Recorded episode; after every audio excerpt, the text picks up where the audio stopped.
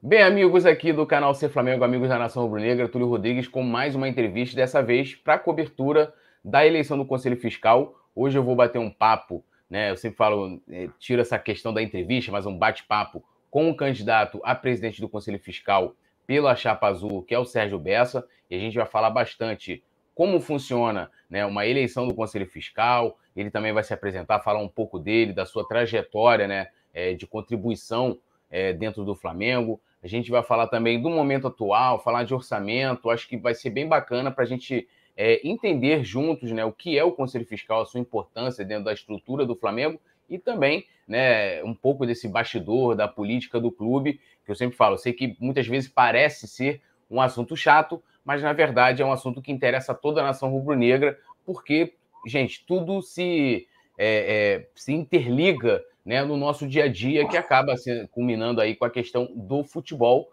né? E já dando aqui boas-vindas ao Maurício Couto, que comentou aqui. A galera também pode comentar, enviar perguntas, aquelas perguntas que é, não estiverem na pauta, que forem relevantes aqui para o nosso papo. Eu farei aqui ao Sérgio. Lembrando também que eu já fiz o convite ao candidato da Chapa Roxa, ao, ao Sebastião Pedrazzi. Então, né, já enviei lá para as pessoas que coordenam a sua candidatura e a gente aguarda aí uma resposta. Espero que ele aceite, até para a gente ter aí é, um contraponto do outro lado da, da eleição para o Conselho Fiscal. Lembrando, a eleição vai ocorrer no dia 28 de março, já foi convocada pelo Conselho Deliberativo. Essa eleição ocorre no Conselho Deliberativo. Quem tem direito a voto são os conselheiros.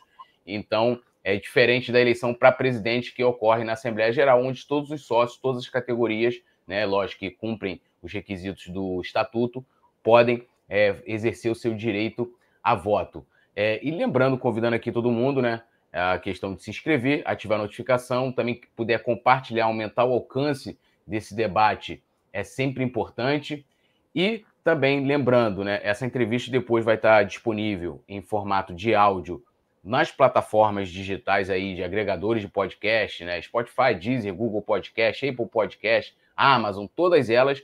E também lá no site serflamengo.com.br, lá que além de agregar nossos vídeos e análise, né, em formatos de podcast também, também tem os textos, né, e a galera confere ali um acervo, né, desde 2011 aí, cobrindo os bastidores do Flamengo. É, o Maurício Couto aqui, vou até colocar na tela, né, declarando seu apoio e voto, né, na chapa Não azul. É então, todo mundo é, pode aí se manifestar aqui, é um espaço super democrático, né? Sérgio, boa noite. Eu já quero agradecer assim imensamente, né, você dispor do seu tempo para bater um papo aqui comigo, para falar sobre a eleição do Conselho Fiscal, para falar sobre Flamengo, né? Sobre Flamengo é, é, sempre importante. E eu vou começar aqui, é, lógico, você vai dar seu boa noite, sua, sua mensagem inicial, mas convidando a você para falar quem é o Sérgio Bessa, né? O que, que, que Sérgio Bessa já fez dentro do Flamengo, né? O que, que Sérgio Bessa está fazendo hoje no Flamengo, além de ser candidato e aí você pode ficar à vontade para falar um pouquinho de você. Ok. Boa noite a todos. É, queria só inicialmente pedir desculpa um pouco. Talvez vocês de vez em quando me vejam tossindo. Eu peguei aqui um resfriado. Já fiz teste de Covid. Não estou com Covid, graças a que Deus. Que bom. Mas tem sempre um, aquele pigarrozinho que às vezes atrapalha um pouquinho. Mas vamos lá. O Sérgio Bessa, sou sócio do Flamengo desde 2013, casado, quatro filhos, graças a Deus, todos criados e independentes. Associei o Flamengo em 2013, faço parte do Conselho Fiscal desde 2016 como membro suplente e desde 2019 como membro efetivo do Conselho. E entrei no Flamengo em 2013 para realizar efetivamente um sonho, ou seja, eu não entrei no Flamengo para ser sócio, eu entrei no Flamengo para contribuir com o Flamengo. minha carreira profissional já estava num ponto um pouco mais avançado, um pouco mais equilibrado, que já me permitia dividir e dedicar o meu tempo ao clube. Né? Profissionalmente, eu fui auditor da Pricewaterhouse, trabalhei na IBM, no Grupo Gerdau, fui diretor do Banco Bozano Simonsen, e sou há mais de 20 anos professor e coordenador de projetos da Fundação Getúlio Vargas nas cadeiras de finanças dos cursos de MBA da Fundação. Ou seja, você é um especialista da área, né? O que até a gente vai explicar agora, né, é. de, de, é, que o estatuto pede para que sejam pessoas né, é, é, que formam a chapa, a gente vai falar depois com mais detalhes da chapa, é, que tenham noções contábeis, né? Exatamente, tudo. Mais do que noções contábeis, a gente vai falar um pouco mais à frente. A gente montou uma chapa efetivamente de ponta, com pessoas com alto grau de conhecimento financeiro, com alto grau de experiência, e a gente vai conversar isso um pouquinho mais à frente. Isso. E, e, e aí agora, né, é, é, é, passando a falar diretamente assim do Conselho Fiscal, até para as pessoas entenderem também, queria que você falasse um pouco é, o que é o Conselho Fiscal, né? É, é, como funciona o Conselho Fiscal dentro da estrutura dos poderes do Flamengo, lembrando que o Flamengo tem diversos poderes, como se fossem os poderes da, da República, né? A gente tem o Executivo, que no caso hoje é presidido pelo Landim, que é o Conselho Diretor, que a gente chama, né? Usando aqui a, a, o palavreado que é utilizado no Estatuto. A gente tem o Conselho Deliberativo, que a gente chama de CODE. A gente tem um Conselho de Administração, que é o COAD. Onde entra o Conselho Fiscal dentro desses poderes e como funciona na prática o Conselho Fiscal do Flamengo? O Conselho Fiscal, é, fazendo bem a analogia que você fez aí com os poderes e com o governo da República e tal, a finalidade do Conselho Fiscal é exatamente como diz o nome, ele ser um conselho que fiscaliza as principais atividades do executivo do clube e alimenta com informações ao conselho de administração e ao conselho deliberativo. Né? E em algumas que são os representantes dos sócios. Né? Então, a Assembleia Geral, digamos assim, ela elege o presidente, ela elege o conselho diretor e elege o Conselho Deliberativo. Se a gente fizesse uma analogia com o governo, eu diria que ele elege o presidente e seus ministros e elege o Congresso Nacional. Depois você tem o Conselho de Administração, que funciona como uma espécie de Senado dentro do Flamengo, e você tem o Conselho Fiscal, que é um órgão que existe para fiscalizar os atos do Executivo. Fiscalizar os atos e alimentar de informações os conselheiros, que são os representantes dos sócios. Como é que funciona o sistema eleitoral do Conselho Fiscal? O Conselho Fiscal tem sete membros efetivos e sete membros considerados suplentes. Esses sete membros efetivos, quando você tem a eleição, se a primeira, se a chapa vencedora fizer mais de 80% dos votos, ela elege os sete membros efetivos. Os outros três dela vão ser membros suplentes e mais quatro da chapa que se coloca em segundo lugar completam o quadro de suplentes. Se a chapa vencedora não fizer 80% dos votos, ela elege cinco membros efetivos e o segundo colocado elege outros dois membros efetivos. Para os suplentes, ocorre a mesma proporção. Cinco membros da chapa primeiro colocado e dois membros da chapa segundo colocado. E é por isso que eu e o Ariane Bichara fazemos parte hoje como membros efetivos do Conselho Fiscal atual. Porque na última eleição nós fomos segundo colocado, nós fizemos 45% dos votos. Então ficamos em segundo lugar e fomos dois membros para o Conselho Efetivo Fiscal.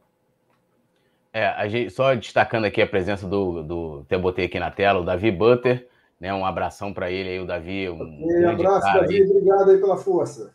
Faz um, né, sempre fez um trabalho incrível aí no Flamengo, né? Ele botou aqui grande beça, vamos de chapa azul por um cofre leal à sua missão. E também o Guedão do MST, que está sempre aqui com a gente também, comentando aqui nas lives, dando uma boa noite é, para a gente, né? Uma boa noite aqui para os amigos que nos acompanham é, nesse momento e quem vai nos acompanhar depois, né? Que é, como eu falei, a gente dá. É, a entrevista ela não acaba aqui e a gente vai, vai, vai é, colocando em outros lugares também.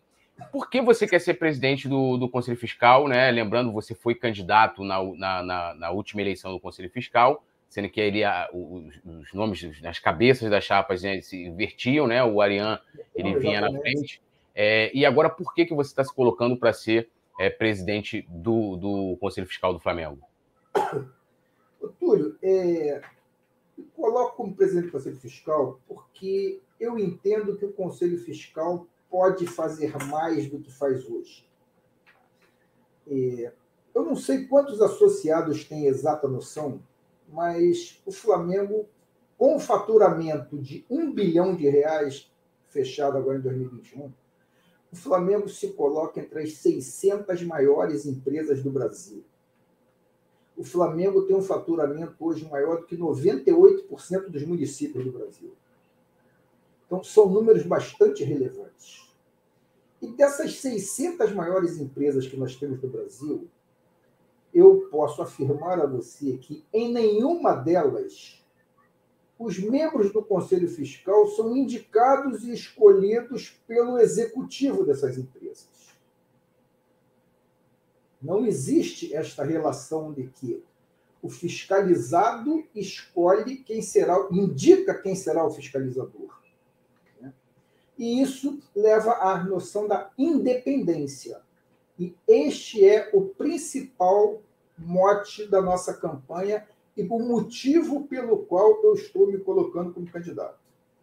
Eu acho que o Conselho Fiscal do Flamengo precisa ser independente. E é importante as pessoas entenderem exatamente quando a gente fala de independência. Porque independência não pressupõe conflito. Muito ao contrário. A independência, ela harmoniza os poderes públicos. O contrário de independência é subserviência. Isso sim, isso é que a gente entende que não pode acontecer num clube do tamanho do Flamengo. O Flamengo é um clube absolutamente democrático. Se gaba muito por isso, com toda razão. E um dos pilares da democracia é exatamente o equilíbrio entre os poderes. E equilíbrio entre os poderes significa uma corrente pensando uma coisa, outra aqui colocando uma maneira diferente. As maneiras de se pensar diferentes, o objetivo é o mesmo. E muitas vezes as maneiras de pensar podem, inclusive, ser iguais. O que a gente não pode ter é a perda da independência. Se você tem um poder, se você é presidente de um poder, se é participante de um poder, e esse poder não é independente, você acaba não conseguindo desempenhar adequadamente as suas funções. E é muito difícil. Né? O Conselho Fiscal do Flamengo ele precisa ser um conselho ativo. O Conselho Fiscal do Flamengo hoje ele se porta muito mais como um conselho passivo. Ou seja, o que eu quero dizer com conselho passivo? Que fica muito mais reagindo às demandas do conselho diretor do que efetivamente fazendo algumas demandas. Isso é contra os princípios de um conselho fiscal. O conselho fiscal não pode ser reativo. O conselho fiscal, dessas 600, por exemplo, maiores empresas que eu falei, o conselho fiscal é um conselho que tem que ser ativo. Ou seja, o conselho fiscal é demandador. O conselho fiscal não pode ser demandado. Ele tem que ser demandado nas obrigações estatutárias.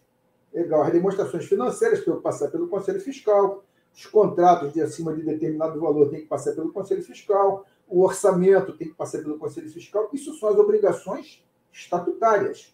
Mas existem outras coisas. O Conselho Fiscal de qualquer empresa ele é demandador.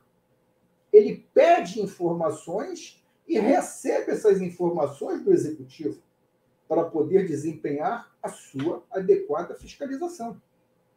E a gente tem uma dificuldade no desenho do Flamengo atualmente, porque é muito complicado você imaginar que você dizer não para quem pede para as pessoas dizer sim para você é uma coisa difícil. Isso tira o grau de independência completamente. Então, esse é o grande motivo pelo qual eu e a minha chapa pretendemos assumir o Conselho Fiscal do Flamengo para exercitar a independência e tenho absoluta certeza, o exercício da independência é bom para qualquer instituição, inclusive para o executivo. Porque quanto mais independente for o órgão que exerce a fiscalização, mais seguro vai estar o executivo de que o que ele está fazendo é correto. Esse é... é o motivo pelo qual eu quero a presidência do Conselho Fiscal. É, a gente tem aqui ó, o Wellington Silva é, é, comentando aqui também, falando que o Flamengo precisa de um conselho fiscal que cumpra o seu verdadeiro papel, por isso precisamos eleger, eleger a chapa azul. Maurício Couto, né, até coloquei aqui na tela, ele mandou um superchat, agradecer a ele aí, tamo juntos. É, ele, ele, faz uma pergunta aqui que a gente vai falar um pouquinho mais para frente, mas já é, é, pontuando aqui, ele pergunta, né, por que os próximos contratos serão tão cruciais ao Flamengo? TV, licitação do Maracanã, por exemplo, a gente vai falar sobre isso, que está, inclusive, é, esse assunto no documento que vocês divulgaram, né, com o lançamento da, da oficial da candidatura de vocês. Eduardo Lourenço também comentou aqui, ele fala, não dá para eleger um COF apoiado por quem será fiscalizado. Não se trata de votar na situação na oposição, se trata de reforçar a governança do Flamengo por um código independente. Voto na Chapa Azul, a gente vai falar sobre isso também, essa questão de governança, né? essa questão de. que foi um assunto também muito debatido na eleição do Conselho Deliberativo, de oposição, situação, essa coisa toda, a gente vai falar aqui também. Mas antes, né, vocês é, divulgaram também todos os componentes das chapas e, além disso, e até um diferente né, da, da chapa roxa, é, vocês colocaram ali, né, a, né, o, deram detalhes, né, o que cada um desse, desses, desses conselheiros e das pessoas que estão se colocando à disposição para trabalhar no Conselho Fiscal com a chapa azul, é, descrevendo ali sua, sua, sua formação profissional, educacional, né, os trabalhos né, que já foram feitos, inclusive é, em outras áreas, mas eu queria que você falasse um pouco é, sobre os membros, né, os demais componentes da, da sua chapa. Ótimo, Túlio. Eu queria muito exatamente falar sobre isso, quer dizer, quem é a turma que está comigo.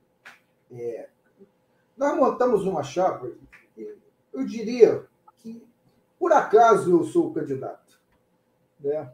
Porque nós temos um grupo extremamente qualificado, onde praticamente todos os componentes tinham condições de se candidatar a presidente do Conselho.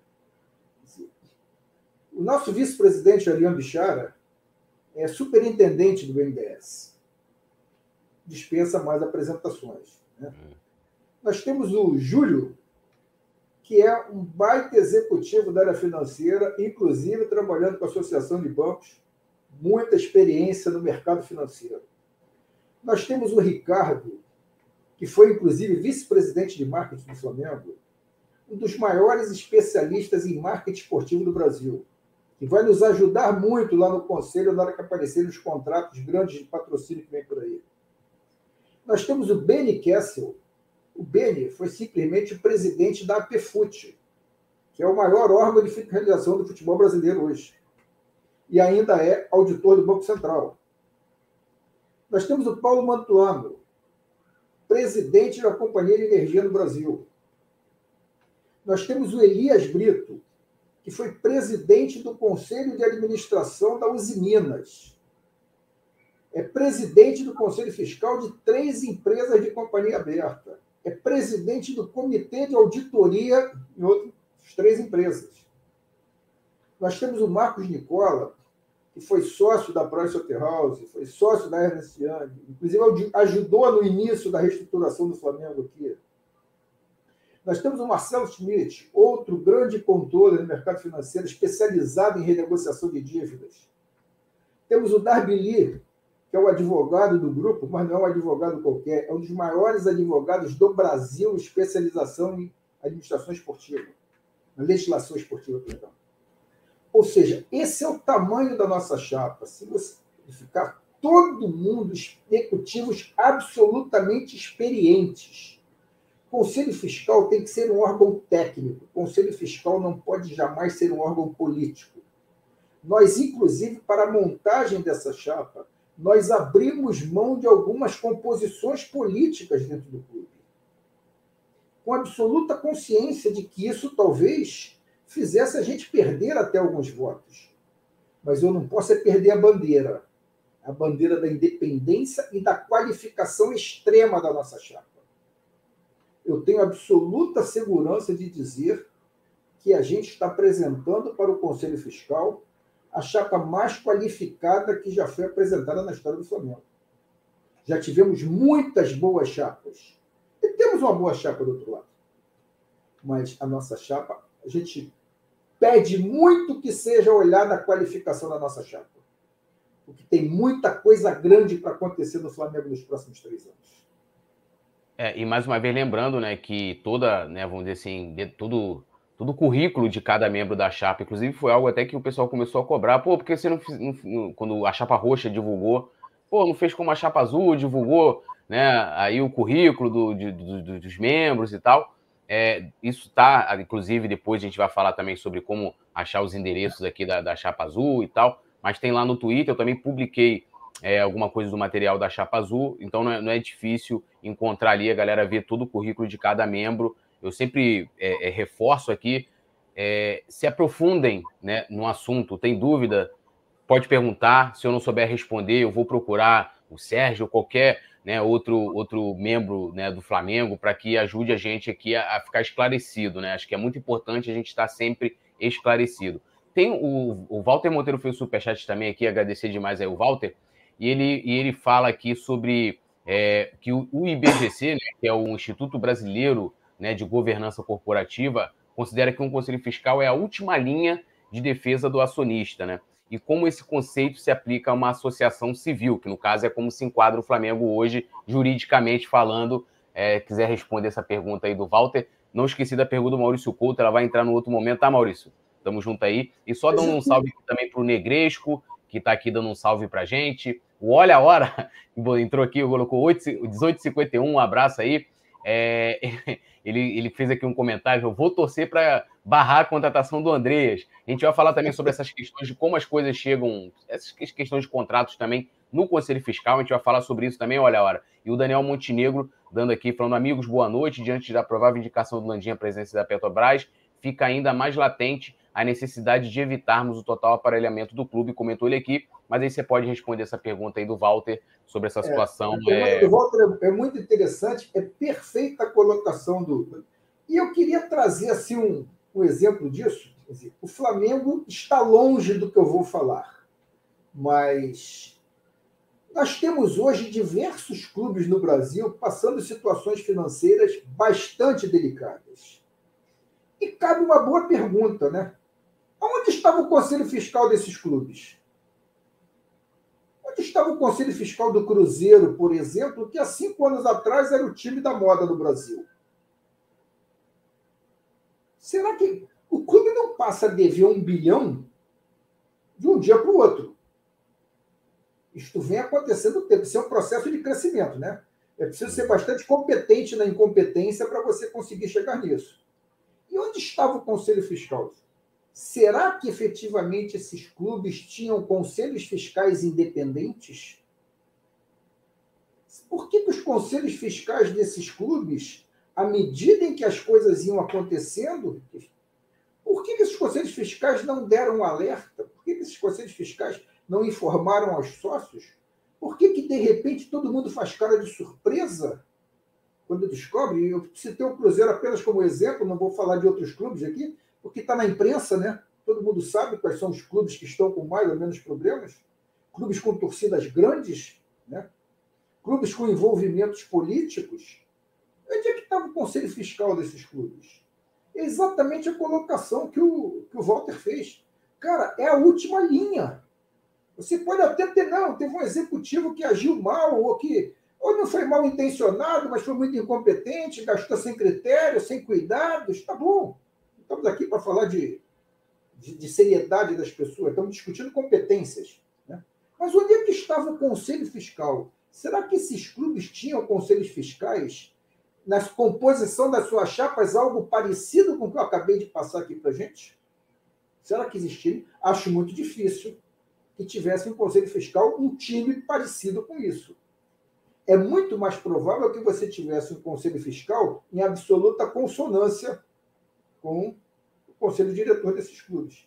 E isso é muito ruim até por princípio, sabe? O princípio. Eu fui executivo muito tempo na minha vida uma coisa que eu mais incentivava nos meus subordinados era o seguinte: discordem de mim. Até porque, para concordar, eu não preciso de vocês. Eu me basto. Se é para falar o que eu penso, eu me basto. Eu quero quem fale diferente de mim. Eu quero quem me mostre onde é que eu estou errando. Me... E me ajude a construir as melhores soluções. Então, Isso que o Walter falou faz todo o sentido do mundo, é exatamente assim, e é exatamente assim que uma empresa que tem um faturamento que se enquadra entre os 600 maiores empresas do Brasil tem que se comportar. É, dando aqui, continuando o, salve aqui, o pessoal que está entrando, né? O, o, André Lima também, é, declarando aqui seu apoio à Chapa Azul, né? É, o Olha a Hora, tá, ele dá uma opinião aqui, ele fala que tem que barrar essa ideia de SAF, né? Lembrando que é, aí os outros clubes estão envolvidos nessa situação, o Flamengo ainda bem não precisou passar por essa situação. É, e o Slip Flatamar, salve bancada e chat aqui, dando um salve pra gente, um abração aí para ele, para todo mundo que está nos acompanhando. E aí, seguindo né, aqui, essa pergunta é muito importante, né, até faz parte de um comentário feito, que é como chegam esses contratos né, no Conselho Fiscal. E só, eu queria, antes de fazer a pergunta, só uma observação dentro do que você falou, de que dentro das atribuições do Conselho Fiscal no Flamengo, dentro do que diz o estatuto, ele não está lá só para analisar números e, e parecer, dar pareceres, e essa, ele também pode fazer sugestões de governança também ao executivo né? Principalmente se ele é, vê que alguma coisa não está sendo muito bem executada, vamos dizer assim, ele pode apresentar é, sugestões é, é ao executivo, né? Então, o conselho fiscal, para a galera muitas vezes acha que é só questão de analisar números e não, mas é um, ele tem uma atribuição maior do que muitas vezes parece é, para a gente. E aí agora entra na minha pergunta, né? Justamente como esses contratos eles, eles chegam, né? É, ao Conselho Fiscal, e aí eu falo contratos, eu falo no modo geral, né? Porque é, é, lógico, tem contratos às vezes muito mais robustos, a gente vai falar depois especificamente, até dentro da pergunta lá do, do Maurício Couto, né, é, é, sobre os contratos dos próximos três anos, mas eu quero saber na prática atualmente como chegam esses contratos e também de jogadores. E, é, e se você também puder também falar, essa questão do balanço. Né? Eu, por exemplo, é, é assim, tem coisas no balanço que para mim não são claros, né? É, tipo, vou dar um exemplo aqui, por exemplo, aí eu vou usar até o Cruzeiro como exemplo. Saiu uma notícia lá que os dirigentes do Cruzeiro, né, usaram dinheiro do clube lá em casas, né, das, das moças, né, que ganham a vida dessa forma aí, não tem nada contra, deixando bem claro. E aquilo ali, de repente, poderia ter. Aí vou fazer aqui o advogado do diabo lá do Conselho Fiscal do Cruzeiro. De repente chegou lá para eles, para os sócios também, ó, gasto com pessoal, exemplo, ou gasto de viagem, mas não tem aquilo muitas vezes especificado, porque se tivesse lá, olha, os caras foram lá para, a gente estava em outro país, não lembro agora, Portugal, aí lá em Portugal tava lá, sei lá, boate e tal, o pessoal ia falar, pô, como é que eles, que, que eles estão gastando dinheiro do Cruzeiro em boate, gastando dinheiro do Cruzeiro com compras de eletrodomésticos, né, que tinham gasto, é, isso só foi descoberto com uma auditoria é, é, é externa, né, e aí né? E no Flamengo tem essa questão de que muitas vezes as coisas se lançam dentro de um, de um vamos dizer assim, de um bolo, ó, é, gasto com o pessoal, gasto não sei o quê, e, e, e, aquilo não é especificado, né? E muitas vezes também, quando, quando se pede um esclarecimento sobre essa situação, ah, não, mas você tem ali a questão da confidencialidade, tem coisa aqui que a gente não pode não pode falar. Então seria legal, de repente, você falar essa questão do contrato, se quiser até usar um exemplo, um contrato de jogador, como ele chega no Conselho Fiscal, se chega tudo muito aberto, é, questões de salário, é, pagamentos de mediações, né, que é uma coisa que eu também não, não muitas vezes não consigo entender, é, ou contratos de patrocínios, que a gente já teve situações no Flamengo de pagar intermediações, vai lembrar, em 2011, por exemplo, o Flamengo fez um contrato com a empresa é, que era, não era diretamente com a Duracell, era uma agência que foi feita através do, da empresa do Ronaldo, Fenômeno, e aí o Flamengo pagou, por exemplo, por essa intermediação. Aí você pode explicar também, e essa questão do, do balanço financeiro. Pô, Túlio, ótimo. Você abriu um leque aí maravilhoso para a gente conversar. É, vamos primeiro falar dos contratos. Né? E aí é importante um esclarecimento. Tá? É, os contratos de jogador de futebol, de compra e de venda, eles não chegam para o Conselho Fiscal. Né? E nem têm a obrigação de chegar. O contrato, se o Flamengo está lá comprando o Andréas e tal, ele não tem nenhuma obrigação de chegar para o Conselho Fiscal. Agora, olha a separação das coisas. Não tem obrigação, estatutariamente não é o Conselho Fiscal que aprova ou desaprova o contrato, não. O executivo do clube tem total autonomia para trabalhar isso dentro de um orçamento. Agora, o Conselho Fiscal tem sim o poder de, se quiser, pedir, eu quero olhar o contrato do Andrés. Conselho Fiscal tem direito de pedir qualquer documentação ao Executivo. E isso é uma das coisas que a gente entende que não está sendo feito da maneira mais efetiva. O Conselho Fiscal fica se limitando exclusivamente a atuar em cima do que recebe. Falando então, deixando, esclarecendo a parte do contrato de jogadores, vamos falar agora dos outros contratos que chegam para a gente, que basicamente são os contratos de patrocínios. Né? A gente tem dois problemas aí. Primeiro, os contratos chegam sempre, faltam dois, três dias. Olha, o contrato chega na quarta-feira, vou precisar ir, porque vai ter uma votação na sexta-feira, que domingo tem Flamengo e Vasco, esse patrocínio tem que apar na cabeça do jogador. Cara, isso não faz sentido. Esse contrato não foi negociado na segunda-feira para chegar para a gente na quarta. Esse contrato vem sendo negociado. E por que não o Conselho Fiscal ser informado disso? Nós temos sete pessoas efetivas lá. Por que não ser. Esse contrato não passa pelo jurídico? Esse contrato não tem uma série de análises? Por que, que ele não chega para a gente? E quando chega para o Conselho Fiscal, ele chega com muita deficiência de informações maioria dos contratos que chegam, Conselho Fiscal fica sendo obrigado a fazer quase que um trabalho jurídico, porque só chega o contrato. Você precisa de mais coisas. Um conselho fiscal de uma empresa. Que coisas, de... que, que coisas precisaria, assim, além do contrato? Por exemplo, qual foi o racional para fazer aquele contrato? Qual foi o critério? Por que escolheu-se uma empresa não se escolheu outra? Claro, você vai falar, pô, tem mercado, a outra não veio. Tá legal, mas isso precisa ser. Eu diria para você o seguinte: eu tenho certeza, da mesma, eu gostaria de ter acesso aos mesmos documentos que foram apresentados, por exemplo, ao presidente do clube. Certamente tem um racional para ser apresentado ao presidente do clube. Por que, que esse racional não é apresentado ao Conselho Fiscal? Outra coisa, assinamos um contrato com uma determinada empresa. Cara, a gente pesquisou sobre aquela empresa? Se pesquisou, essa informação precisa igual ao Conselho Fiscal. Se não pesquisou, o Conselho Fiscal precisa ter tempo de pesquisar. Quem são os executivos daquela empresa? Nós temos tido ao longo do tempo alguns problemas de contratos firmados com o Flamengo e que depois a empresa tem uma série de problemas. Bom, porque esse negócio não chega para a gente antes? Esse negócio não foi levantado antes? Então, são informações, não pode chegar só o contrato e chegar num prazo de 48 horas pedindo, pelo amor de Deus, me ajuda aí. As exceções existem. O que não pode é a exceção virar regra. Quando a exceção vira regra do processo, alguma coisa está errada. De novo, volto à história da independência. Né? Fica difícil você dizer não para quem pede para os associados dizerem sim para você aí acaba limitando o trabalho. Então, isso não pode acontecer. Contratos que têm comissões. Não tem, tem nada de errado. Uma série de contratos tem comissões. Tá bom, mas essas comissões precisam ser informadas ao Conselho Fiscal.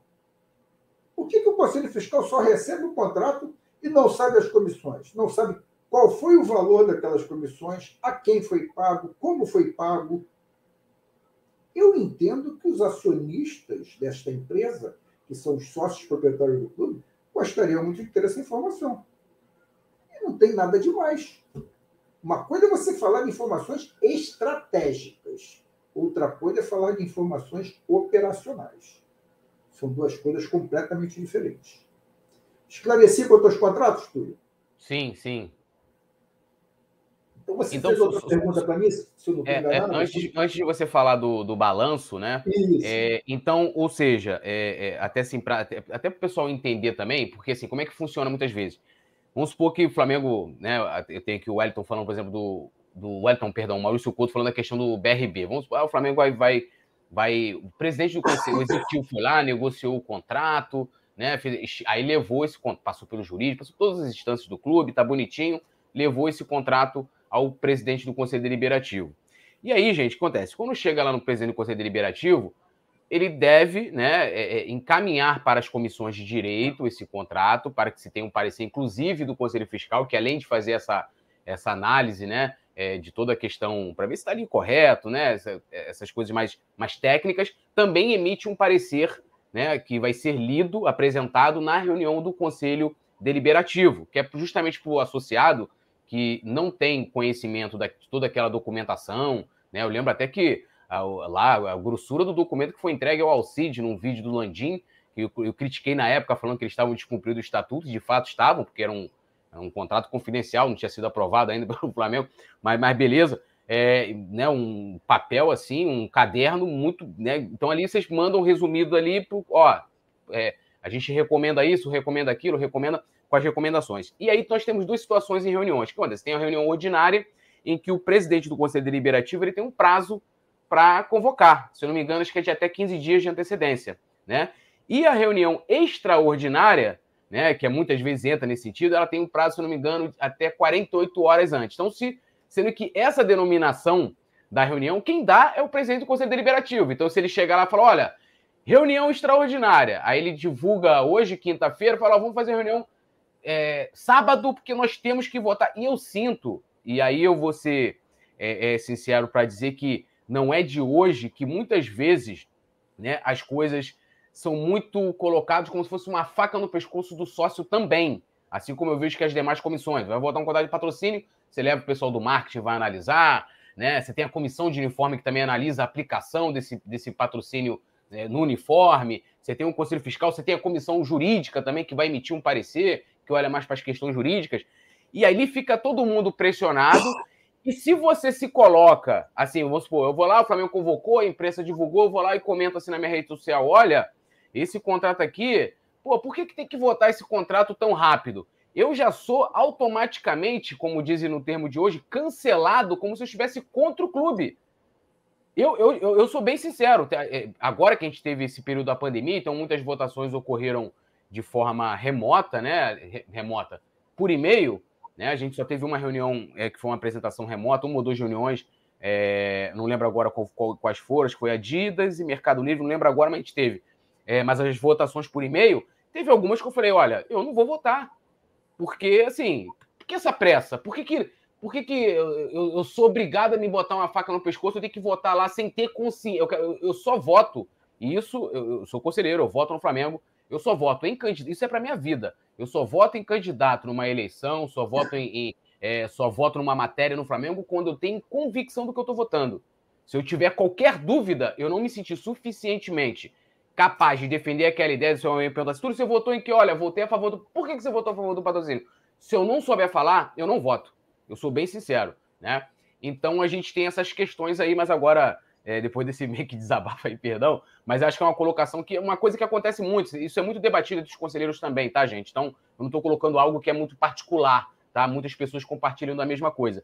É, aí você pode falar agora do balanço financeiro, né? De como isso chega no Conselho Fiscal, porque lembrando também, o Flamengo tem um prazo para poder apresentar esse balanço, ele tem que ser aprovado, se não me engano, até abril, para que ele seja encaminhado à, à Receita Federal. Se eu estiver errado, você pode me corrigir, ô Sérgio. E aí, e aí também você, explica aí para todo mundo aí que você, Não preciso nem falar o quanto mais você manja do que eu disso aí. Tá. Para quem chegou um pouquinho mais tarde, vocês viram que eu acabei de botar uma pastilha na boca aqui. Eu peço desculpa a vocês, eu estou com um resfriado forte. Já fiz o teste da Covid, não é Covid, mas a garganta aqui, me perdoem pela tosse toda hora aqui, mas vamos conversando junto.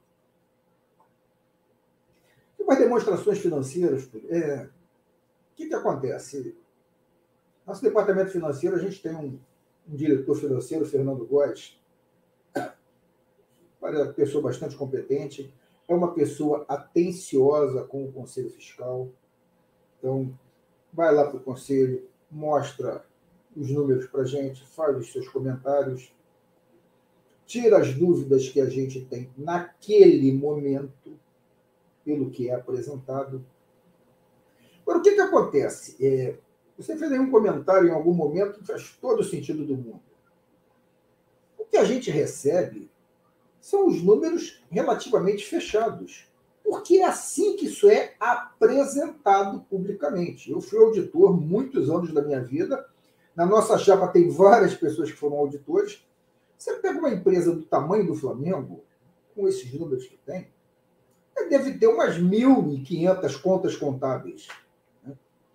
Na hora que você vai apresentar a demonstração financeira, essas contas são consolidadas. Ótimo, tudo bem. Mas o Conselho Fiscal tem todo o direito de pedir para abrir algumas contas. E isto não é feito. Aí volto a dizer o que é conselho fiscal ativo e o que é passivo. Então você tem uma determinada despesa lá. Legal. Para mim essa despesa, por gentileza. Eu quero saber, por exemplo, quanto nós pagamos de comissões esse ano. Isso está em que conta? Ah, não, está na conta aqui tal que o saldo é 55 milhões. Tá legal, cara, mas desses 55 milhões, quanto foi em determinadas coisas? Isso precisa ser aberto. E a gente não tem, por quê?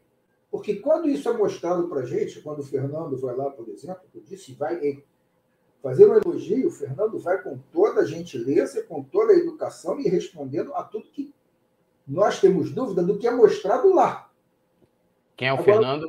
Só para a galera ficar ciente aí, quem é o Fernando? Fernando Góes é o diretor financeiro do clube. Uhum. Perdão, pensei que já tinha falado. Não, não, mas é só para. Não, não, ótimo. É importante as pessoas saberem assim, quem é o Fernando. Então, agora, a gente precisa, de novo, como qualquer conselho fiscal, pedir informações adicionais. E a gente nunca pede informação adicional. Consequentemente, a gente nunca recebe. Eu vou até aqui, entre aspas, livrar a cara do conselho diretor. Tá, vem cá. Se você não me pede, eu também não estou te dando. Eu não posso nem dizer que o conselho diretor não me deu informações que eu pedi. Porque, na verdade, as informações não são pedidas. De novo, volta àquela pergunta: como fica difícil você dizer não para quem fica pedindo para dizerem sim para você. Chegou uma hora a independência foi para o brejo. E isso são os exemplos da falta de independência no Conselho Fiscal. Você mistura a falta de, de, de independência com algumas particularidades ou algumas especificações técnicas que os participantes do Conselho devem ter. Então, eu acho que tá, falta muito isso no Flamengo. O Conselho Fiscal do clube tem que ser um conselho ativo. Eu não posso me limitar simplesmente a trabalhar em cima do que foi passado. Pegando o um exemplo de demonstração financeira, a gente pode falar do orçamento. O orçamento para 21 foi apresentado com um buraco, falando, estava constando no orçamento do Flamengo uma previsão de abertura do Maracanã com 100% do público em abril. Isso foi apresentado para a gente em novembro de 2020, no auge da pandemia. Todos nós sabíamos que o Maracanã não estaria aberto 100% em abril. Entretanto, e isso aí, vou aqui defender o meu candidato a vice-presidente, eu e a Ariane brigamos fortemente sobre isso no Conselho. A informação não chegaram. O que, que aconteceu? Um buraco de 100 milhões no orçamento. Depois tem que ser readequado. Você me pediu alguns exemplos. Vou dar aqui dois exemplos, poderia falar de vários exemplos, mas vou dar dois exemplos de informações que faltam para nós. Não, então, rapidinho, só nessa questão do, do, do que o Flamengo previa ali abril, o retorno do público em abril, ou seja, o Flamengo levou isso para, para, para né, para, para, no caso, isso chegou para vocês, mas sem explicar, como você falou, é, como que o Flamengo chegou, no caso, a essa, a esse, vou dizer assim, a essa previsão de que em abril você teria, né, no caso a capacidade, no caso a sociedade, né, é, o município do Rio de Janeiro poderia liberar, por exemplo, a abertura do Maracanã para receber público. É isso que você está colocando aqui para a gente. Vocês em seguida tentaram, é, questionaram em busca dessas informações, né? Vendo que esse número não fechava. Outra coisa do, do exemplo que a gente estava falando, da demonstração financeira ela vir mais aberta ou mais fechada, né, e a gente às vezes tem dificuldade de encontrar algumas coisas. Por exemplo, qual é o resultado da operação Maracanã dentro do Flamengo? A gente não sabe. Eu não sei dizer para você se o Flamengo está ganhando dinheiro ou está perdendo dinheiro com o Maracanã. Não tem uma conta que apresente dizendo assim, olha, esse, quer dizer, não tem uma conta. Eu imagino que a contabilidade do Flamengo tenha. Mas isso nunca chega nas demonstrações financeiras para o Conselho Fiscal de uma maneira aberta. Não, Maracanã, ano passado, deu 40, a Operação Maracanã deu 40 milhões de lucro. A Operação Maracanã deu 30 milhões de prejuízo. Eu não tenho essa informação. A gente não consegue enxergar isso. Quanto é que o Fluminense deve para o Flamengo? Não sei. O Conselho Fiscal tem que fazer os pedidos formais sobre isso. E o Conselho não faz esses pedidos, o nunca fez. não faz esse pedido, não, de jeito nenhum. E, e, aí vocês, como membro, você até explicou, né? Você entrou como suplente, em 2019 você passou a ser membro efetivo. É, é, é, individualmente você não pode fazer uma manifestação ou isso só tem que partir do presidente do conselho, do, da mesa, do secretário? Como é que, como é, que é isso? É, o, o, o Túlio, individualmente eu poderia fazer isso Uhum. Mas isso você causa um racha no conselho. Uhum. Então, até em nome de uma boa convivência, e nós temos ali o Pedrazi, por exemplo, que é uma pessoa, um ser humano maravilhoso, você não vai criar um racha desse para deixá-lo em má situação. Pelo menos foi a postura nossa neste governo. Uhum. A gente tinha também uma pandemia no meio do caminho aí que teremos outro período aí para. Talvez temos que fazer isso que você acabou de falar. Uhum. Quer ver uma outra situação complicada? O contrato do BRB. Qual é o resultado da operação do BRB? Nós não sabemos. Isso não está divulgado para ninguém. O contrato de patrocínio do BRB é claro. O Flamengo recebe 32 milhões por ano, tem uma operação de cartão de crédito no qual o Flamengo é sócio dessa operação. E se esta operação der um determinado lucro, metade deste lucro será dividido com o Flamengo. Tem lá umas características especiais do contrato. A verdade é a seguinte: qual é o resultado da operação cartão de crédito do BRB? dentro do Flamengo? Não sei. Isso está em que conta contábil? Não sei. Isso são informações que têm que ser pedidas. O Conselho Fiscal tem que pedir ao Conselho Diretor essas informações. É uma coisa que é absolutamente transparente. Então, acho que falta essas coisas. De novo, voltando lá no comecinho. Por que você quer ser presidente do Conselho Fiscal? Porque eu acho que todos os sócios do clube merecem saber o que está acontecendo dentro do clube.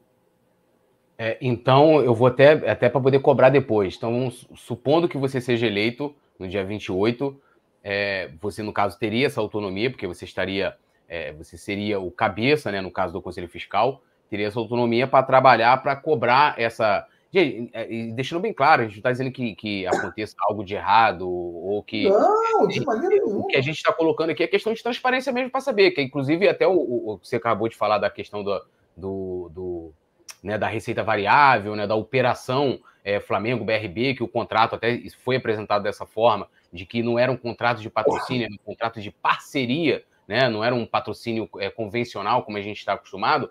É, ele estava falando justamente disso, de que vocês né, é, iriam então cobrar maior transparência nessa questão do, vamos dizer assim, do, do, negócio todo, da operação inteira do BRB, que não envolve só o pagamento à exposição do master e o pagamento lá do valor que eles têm por obrigação fixo, né, mas também dessa variável, e também com relação à questão do Maracanã, né, ter uma maior transparência nesse, nesse quesito, correto? Correto. As operações, as operações e, e, de novo, o Conselho Fiscal tem estatutariamente a liberdade de fazer esses questionamentos. Uhum. Isso está no estatuto do clube. O Conselho Fiscal pode. Então, de novo, não estamos falando aqui de coisas estratégicas. Você falar de estratégia é outra coisa. O que eu estou falando é o seguinte: é abertura dos números que estão nas demonstrações financeiras. Uhum. É completamente diferente. Sim. A Operação Maracanã está nas demonstrações financeiras do Flamengo. A gente só precisa abrir e ver em que uhum. contas estão. A Operação BRB, o resultado do cartão de crédito, eu imagino que esteja na demonstração financeira do Flamengo. A gente só precisa abrir e ver onde é que está. Eu, eu, eu, não estou falando nada diferente do que certamente é informado para a auditoria externa que dá o seu parecer. Uhum. Eu não estou falando nada diferente. Eu estou falando o seguinte: olha, o Conselho Fiscal precisa ter acesso às mesmas informações que alguém de fora, uma auditoria externa, tem acesso. É somente disso que nós estamos falando. Não estamos falando de nada de estratégico.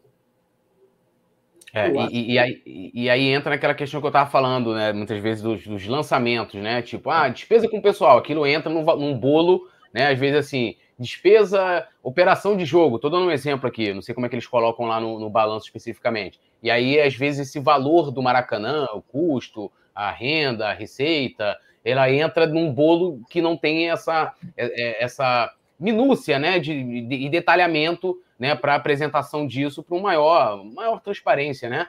E só dando aqui um, um, um boa noite aqui para o Ricardo Martinelli, que está dando parabéns a você aqui, e a Chapa Azul também. Obrigado, Olha a hora sempre informando aqui a hora certa para gente. O Ricardo Lomba, né, um, mandar um abraço para ele. Ricardo Lomba foi candidato agora a presidente do Conselho Deliberativo. É, ele está dando boa noite também. É, e ele faz aqui uma sugestão, né? Que tal convidar os candidatos para um debate? Abraço.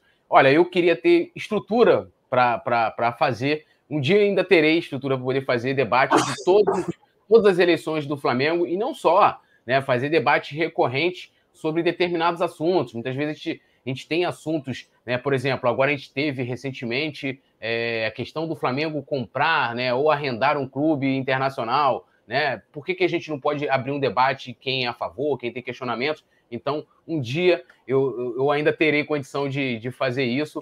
É, então, assim, eu não consigo fazer isso sozinho. Em 2018, a gente conseguiu fazer um, um debate né, com os candidatos a presidente do Flamengo, inclusive o Lomba participou, foi em parceria com o Coluna do Fla, é, inclusive eu trabalho lá hoje também. É, e a gente deve ter, ter a repercussão dessa entrevista lá também no colunadofla.com. O Diego, Lima também está aqui comentando. Boa noite, Chapa Azul, estou com vocês nessa. Né, o comentário do Maurício Couto sobre a questão né, que, o, que o Bessa acabou de explicar agora, sobre a receita variável do BRB o Wellington Silva aqui corroborando com o que disse o Lomba, né, sobre a realização de um debate, né, que entre os candidatos prestaria enorme serviço à democracia rubro-negra, concordo muito. O Fabiano Coutinho, dando boa noite aqui, é, ele, ele comenta aqui também, né, complementando, Bessa capitaneia uma chapa repleta é, de excelentes profissionais que só tem a agregar para o Flamengo. Agora a gente entra na questão do justamente desses desses é, contratos não, né? Vocês falam lá no material de vocês, eu vou abrir aspas aqui o que vocês colocaram lá, vocês falam assim, né? Todas as empresas com receitas acima de um bilhão de reais têm conselhos fiscais sem qualquer ligação com seus respectivos executivos, né? Aí eu queria que você explicasse o que vocês quiseram é, é, falar aqui e nessa questão que foi, como já adiantei, que é um assunto que também entrou ali na questão do, da eleição do Conselho Deliberativo. Se você tem uma chapa de oposição, né, de oposição, é, atrapalha né, o, o, o executivo de a direção atual, né, de alguma forma, e aí se explicasse o que vocês falaram ali e também sobre essa questão de ser situação, oposição e tal. O Túlio, é, é, essa é uma das coisas mais importantes de se comentar. É, você, num conselho fiscal, falar de situação ou de oposição, eu diria que isso não cabe de maneira nenhuma. Quer dizer, eu não contrato uma empresa de auditoria e digo que ela é a situação, ela é oposição. Eu contrato uma empresa de auditoria para dizer se aquele negócio está bom ou ruim. Com os melhores profissionais que a empresa de auditoria pode me colocar. Então, você tem um conselho fiscal. O conselho fiscal não pode dizer que é de situação de oposição. Aliás, eu vou mais forte, me permita. Eu acho que isso é uma colocação ofensiva para as duas chapas. Uhum. Porque se você disser esse conselho fiscal é de situação. Cara, olha como é que isso fica feio. Quer dizer que esse conselho fiscal, então, está sendo colocado ali apoiando quem está no executivo que deve ser fiscalizado? A posição conselho fiscal, o nome diz. Fiscal. Então, eu vou chamar um conselho, uma chapa de chapa de conselho fiscal da situação. Eu acho que isso é ruim para quem recebe esse apelido. Não faz sentido. Isso denigre os componentes da chapa serem chamados de chapa da situação. Mesma maneira, você falar de chapa da oposição. Eu apresentei ainda há pouco aqui o currículo de quem são as pessoas que estão com a gente. Você imaginar que dez executivos daquele naipe vão se sujeitar a dar um tempo da sua vida para fazer parte do Conselho Fiscal do Flamengo para prejudicar a direção, para ser chamado de oposição. Olha o naipe das pessoas, olha o currículo das pessoas, olha o histórico dessas pessoas. E você rotular de oposição? Por de Deus, não faz o menor sentido. É, é, é estranho até. Né? Então, falar de conselho diretor, cara, é, eu entendo que a relação do conselho fiscal com o conselho diretor pode sim melhorar muito à medida em que você tem um conselho fiscal que seja efetivamente ativo. Porque conselho fiscal ativo, pedindo informações, querendo saber de coisas, não é só para saber de alguma coisa e botar, olha aqui, olha aqui como é que isso aqui está. Não. É para você dominar informações e por que não ir ao executivo ajudar a resolver algumas situações? Por que não um conselho fiscal que seja chamado até para conversar sobre determinadas situações antes que elas aconteçam? É a tal da harmonia entre os poderes. Volto a repetir, para quem não assistiu o nosso começo aqui, independência não tem nada a ver com conflito. As pessoas que rotulam quem quer ser independente de conflituoso certamente fazem isso por desconhecimento do significado das duas palavras. Né? Independência, o contrário de independência é subserviência. E é isso que nós estamos pregando que não pode acontecer no Conselho Fiscal. Ele não pode jamais ser subserviente a nenhum poder dentro do clube. Como ele também não é acima de nenhum poder dentro do clube. Ele trabalha em nível com os outros poderes do clube então tem que ser harmonioso com os poderes do clube, mas sem jamais perder a sua independência.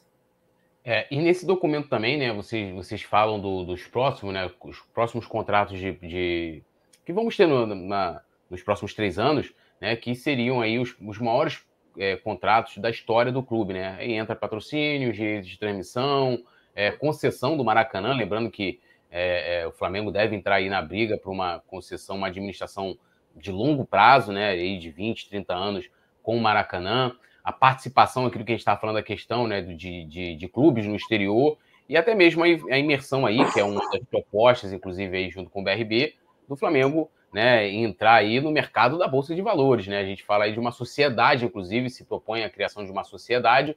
Eu queria te perguntar como que o Conselho Fiscal atua numa, numa, em, em situação, né, dentro desses contextos né, de, de, grandes patrocínios, de grandes somas de dinheiro, de discussões que muitas vezes envolvem muita técnica, e quando chega isso no Conselho Deliberativo, onde a maioria desse, desse, desses contratos são votados, muitas vezes a votação ela se dá por, como é que eu vou colocar aqui? Eu não quero é, é, ter um termo pejorativo, mas muitas vezes um exemplo, ah, como você colocou, a questão de ser situação ou oposição. Ah, meu grupo apoiou o Landim, então vou apoiar aqui tudo que for apresentado, tudo que vier do, do conselho do, do, do, conselho diretor, do executivo, eu vou votar a favor, sem os devidos esclarecimentos, sem muitas vezes é, é, a, a, transparência, como a gente está conversando aqui, e, e, e, serão contratos muito importantes. Né? E o Flamengo, com certeza, aí, acredito eu, que lá, já na próxima eleição do conselho diretor, a gente vai estar tá falando aqui de de receitas de um bilhão e meio de reais. Eu não tenho dúvidas disso.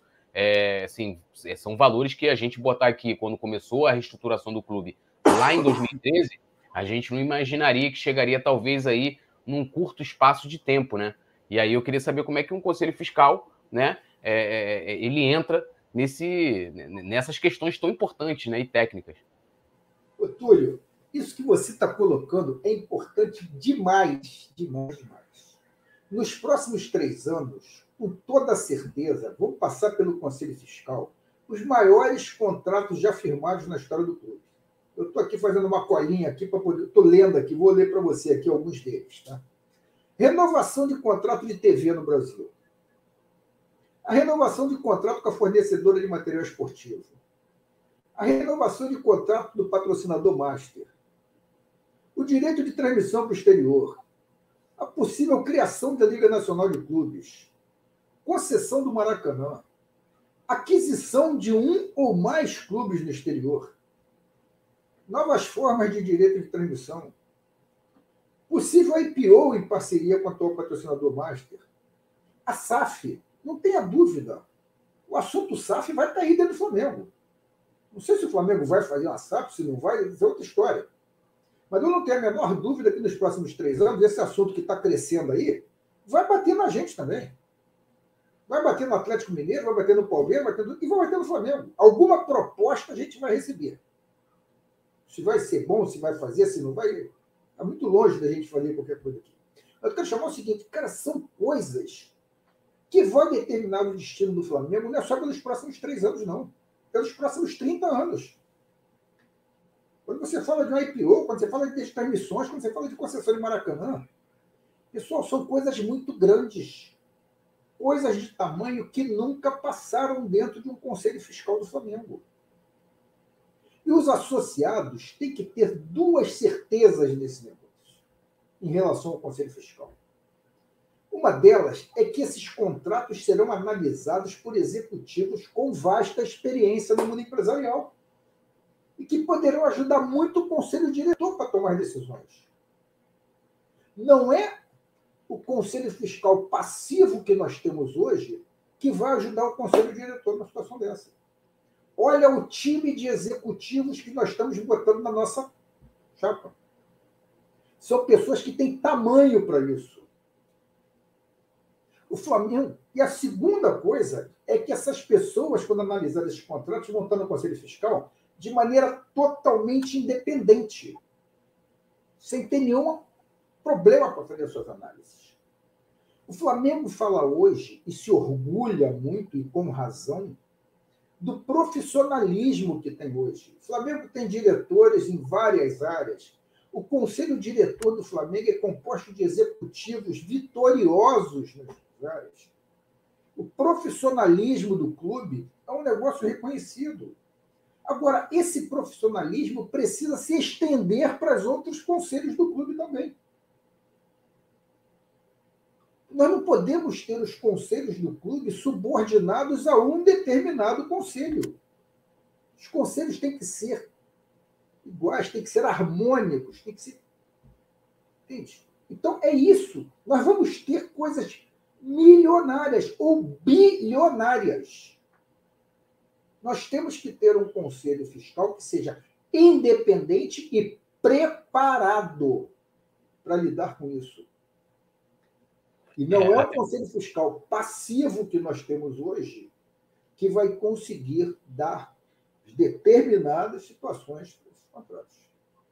É, não, o Lomba até comentou é, aqui, né, que ele fala assim, vira conselho de homologação, né, é quando não tem esse, esses questionamentos também, essa, essa independência, né, como a gente está, como você está colocando aqui. É, e, e, aqui acho que você falou mais ou menos um, um, pouquinho disso, mas eu queria te perguntar como que, qual é a relação é, adequada né, entre é, o conselho fiscal e conselho diretor, ou seja, o executivo. Como que deve ser essa a relação mais adequada entre esses dois poderes, né? Porque o conselho fiscal, lembrando, né, ele fiscaliza né, o executivo, né, na sua visão, como que deve ser e como seria, né, em caso, é, caso vocês vençam. É, porque, como você estava colocando, essa questão de situação em oposição, muitas vezes o que passa para o associado e para o torcedor também é que assim, ah, a gente vai aqui eleger é, o, o Sérgio ou o, o Lomba lá pro, pro, pro Conselho de Deliberativo, então eles vão ficar ali fazendo oposição, tendo aquelas brigas políticas, é, e, e, eu queria saber, assim, como que seria essa, essa relação mais adequada é, dentro dessa estrutura administrativa do Flamengo. Eu, eu, eu vou te dar duas respostas, é, dois lados. A resposta política e a resposta técnica. A resposta política é a seguinte: Conselho Fiscal tem que ser absolutamente harmônico com o Conselho Diretor. O Conselho Fiscal não é para ser antagonista de ninguém. Até porque o Conselho Fiscal não é maior do que nenhum poder dentro do clube. Mas ele também tem que se colocar para não ser menor do que nenhum Então, harmonia com o Conselho Diretor, mas independência. De novo, independência não tem nada a ver com conflito, muito ao contrário Independência bem trabalhada gera respeito de todos os lados. E o respeito é o principal ou primeiro ponto para uma harmonia. Então, essa é a parte, minha resposta política a isso. Agora, a resposta técnica. Como deve ser a relação do Conselho Fiscal com o Conselho Diretor? Primeiro, respondendo a todas as demandas que são feitas de maneira estatutária. Ou seja, analisar as demonstrações financeiras, analisar o orçamento do clube, analisar os contratos que são feitos de uma maneira que dê tempo efetivamente para o Conselho Fiscal trabalhar. E a segunda parte, que não é feita em nenhum ponto hoje. O Conselho Fiscal volto a repetir, de qualquer grande empresa no Brasil, Conselho Fiscal é demandador. Conselho Fiscal, quem fiscaliza, demanda questões, demanda fatos e demanda informações, principalmente informações financeiras, a quem está no executivo. Então, esta será a relação que nós tivermos no Conselho Fiscal, de demandar informações para o executivo. Receber essas informações, analisar e fazer as suas devidas é, soluções. Como é que eu acho que é isso? Legal, obrigado, respondeu, tá legal, tá satisfeito, ótimo. Agora, se você não tiver essas informações, os associados do clube precisam saber. É, agora uma, Mas eu não acredito em nenhum momento que isso vai acontecer. De novo, eu acho que a gente tem um problema operacional no Conselho Fiscal. O problema operacional decorrente da falta de independência. Você, a partir do momento em que uma chapa independente é eleita, eu acho que é muito mais fácil de ajeitar o problema fiscal. Desculpa, é. operacional. É, agora, uma, uma, uma, dúvida que né, o Flamengo. Isso também tá, hoje está muito na linguagem do torcedor na internet, né? O orçamento, quanto que o Flamengo tem disponível é, foi no orçamento aprovado para 2022, ou seja, para ser executado em 2022, se aprovou, né, ali dando ao futebol a possibilidade, né, para usar dinheiro ali para contratar de 13 milhões de euros, né, o que na época a cotação dava ali em torno de 100 milhões de reais. E aí eu levantei quando o Flamengo estava ali, é, é, quando confirmou a contratação do André, confirmou não, quando a imprensa, né, porque o Flamengo não se manifestou oficialmente, eu não posso dizer que o Flamengo, quando saiu na imprensa que o Flamengo havia contratado o Andreas por 63 milhões de reais, eu coloquei ali uma conta e falei, gente, isso aqui não está fechando, porque o orçamento, ele diz até 100 milhões, eu vou trazer detalhadamente, né, o Flamengo fez um investimento, isso já em 2022, de 25,5 milhões de reais pelo Thiago Maia, junto ao Lille, né, se eu não me engano foi 50% dos direitos federativos dele, depois mais 15 milhões pelo Fabrício Bruno, e depois mais 7 milhões de reais pelo Marinho, né? Isso até aquele momento deixava um saldo ali parcial de 47,5 milhões, a gente né, subtraindo a soma desse valor pelos 100 milhões aprovados no, no orçamento. Aí saiu essa, essa informação de que o Flamengo pagaria algo em torno de 10,5 milhões de euros, o que na cotação daquele momento estava em 63 milhões de reais, o que salta esse valor total para, para 110 1,5 milhões de reais. E aí, qual é a explicação que eu, que eu lhe peço aqui? É, pelo menos o que já me foi explicado, é que esses 100 milhões de reais que são aprovados no orçamento para gasto ali no futebol, ele não é um dinheiro que o Flamengo tem em caixa. O Flamengo não tem ali disponível 100 milhões de reais para o Spindle e para o Braz para eles saírem e para eles irem para a Europa, para sair. É como se fosse um crédito, né? Então eu vou lá, olha, eu comprei aqui o Thiago Maia por 25,5 milhões, pagarei esse aí em, em cinco parcelas de 5 milhões e alguma coisa, né? Mas lá no crédito dos 100 milhões, ele vai abater os 25 milhões, né? Porque esse dinheiro em caixa ele poderá vir no futuro. O Flamengo vai pagar parcelado. Então, geralmente, né? Por exemplo, o Flamengo ainda está pagando o Gabigol, ainda está pagando o Pedro, né? Esses jogadores. Mas quando foi, foi concretizada aquela negociação, ela foi é, abatida, né, no caso, lançada ali no, no, no, balanço, o valor total daquela compra, é como um cartão de crédito, né? Eu até, até tinha falado com você isso antes. Eu tenho um cartão aqui de 5 mil reais, comprei um produto parcelado, mas o valor total dele é de mil, ele debita o, o meu saldo, né? No caso, o meu limite, mil reais. Eu estou errado, eu queria que você explicasse isso, porque eu fui. Pessoal, gente, larga de ser burro, você não entende nada de finanças, isso aí é parcelado, como se. Então eu queria que você explicasse para a gente, até porque você, além de fazer parte do Conselho Fiscal, você acompanhou toda essa, essa questão do orçamento e sabe muito bem, tem aí informações técnicas para dizer como é que é a forma correta, né? E aí, só lembrando, confirmando, rapidinho, confirmando essa informação de que o Andrés de fato vai ser comprado por 63 milhões de reais, a gente considerando é, todos esses outros jogadores que eu já falei aqui, o valor total de gasto no futebol ultrapassa em 10,5 milhões. E o Flamengo continua saindo na imprensa, pelo menos, que está especulando outras contratações, como o goleiro Santos e tal. Então, eu queria que você falasse, que aí depois que você explicar, eu tenho um outro questionamento também sobre isso. Vamos lá. É, Túlio, é, bom, o orçamento é, ele tem duas. Primeiro, ele tem duas características. Existe o orçamento contábil e existe o orçamento de caixa. Nem sempre essas duas coisas andam iguais. Né? Se você. Se eu disser para você que você vai. É, tem situações em que você contabiliza a receita, mas não contabiliza o dinheiro no bolso. Uhum. Então, é mais para ficar mais fácil da gente falar desse assunto, vamos falar do assunto dinheiro no bolso, que é o que a gente consegue enxergar e fica mais fácil. Na negociação de clubes, é, primeiro eu queria falar do orçamento em si, tá? Uhum. Porque o orçamento, quando é aprovado, é, o orçamento, quando é apresentado para os conselheiros, para os sócios, conselho fiscal e tal, e isso vale para qualquer empresa, não só para o Flamengo, na verdade, o que o executivo está pedindo é basicamente três autorizações. Ele diz quanto ele vai receber, ele diz quanto ele pretende gastar e ele diz quanto ele imagina que vai sobrar ali embaixo.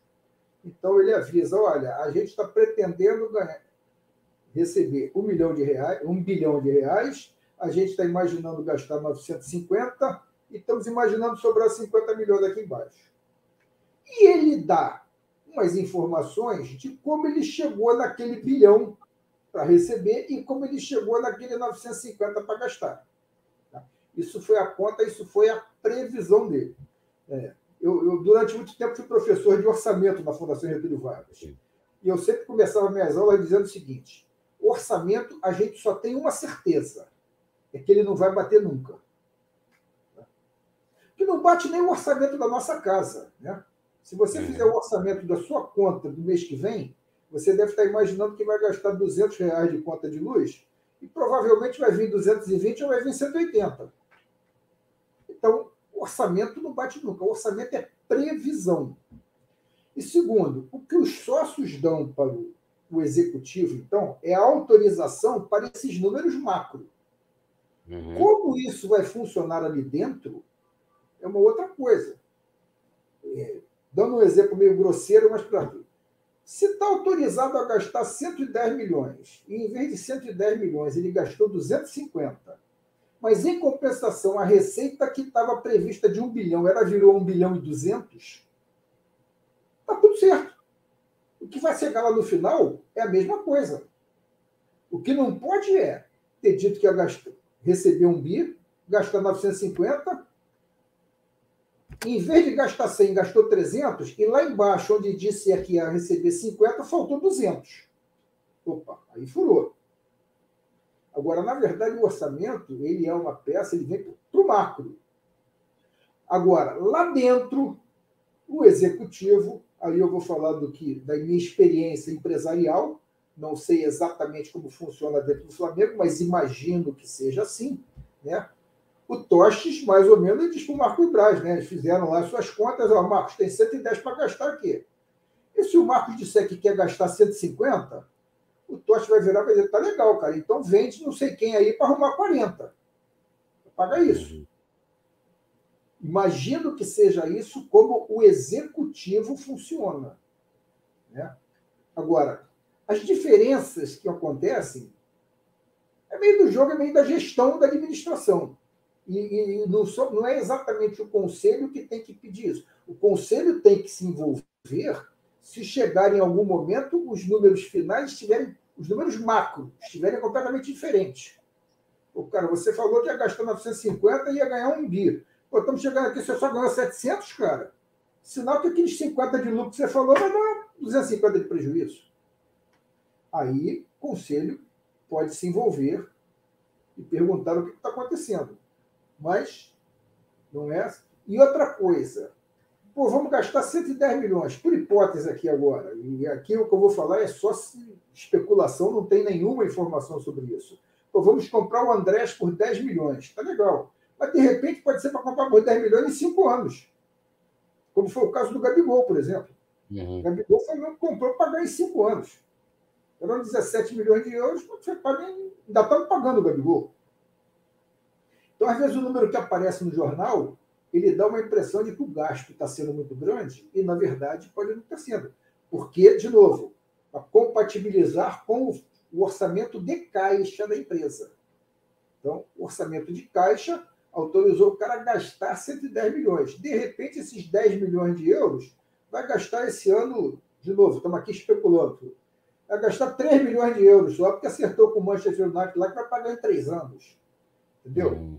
Não é o valor total que você faz a conta. Você faz a conta efetivamente do desembolso.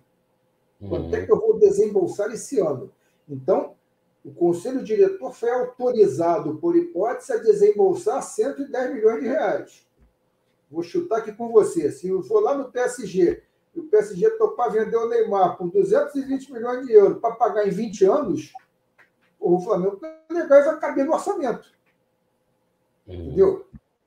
Então, essa é a diferença de que é, o que é caixa e o que é valor contábil. É, então vamos lá, um leigo como eu, então, para ver se. Oi? Ajudei ou compliquei? Não, não, ajudou. Acho que eu entendi. Por exemplo, o Flamengo foi lá, né? A questão do orçamento, primeiro aqui, acho que você colocou legal, a questão de que é, muitas vezes isso, isso ultrapassa de fato, e lembrando também que né, o Flamengo ano passado, por exemplo, teve readequação no orçamento aí por coisa boa, né? Porque os valores, questões de patrocínios, arrecadado com marcos foi superior, então a receita foi até maior do que o previsto.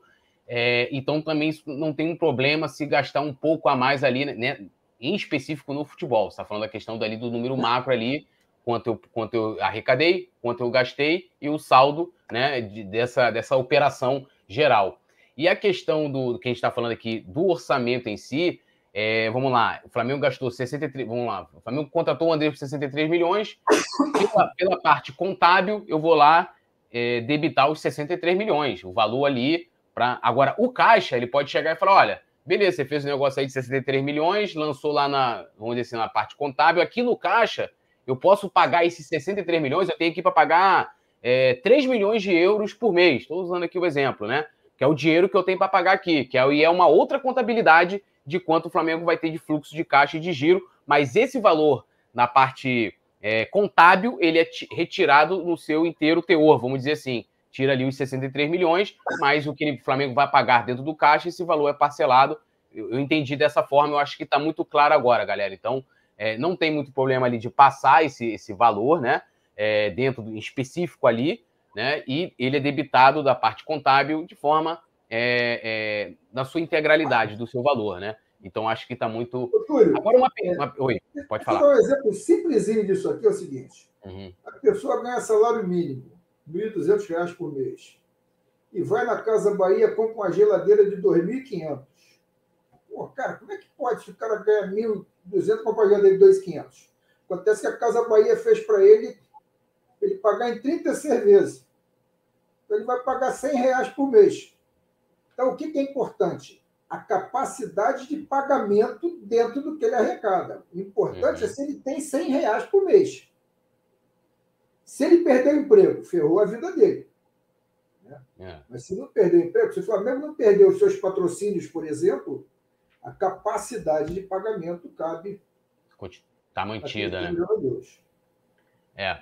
E aí, uma questão que eu acho que você pode até. Supondo, né? Vamos supor lá, é, ter o orçamento, orçou de gastar tanto lá no macro, né? Olha, Flamengo gastou mais do que do que arrecadou, você teve uma diferença enorme ali no saldo. E aí, dando aí, falando, ó, você não cumpriu aqui o orçamento. O que, que aconteceria com uma gestão? Não estou falando especificamente dessa, eu criando aqui uma, uma situação hipotética dentro do estatuto. O que poderia acontecer? Como o Conselho Fiscal poderia atuar numa situação como essa? Olha, normal, isso já deve ter acontecido algumas vezes no Flamengo, né?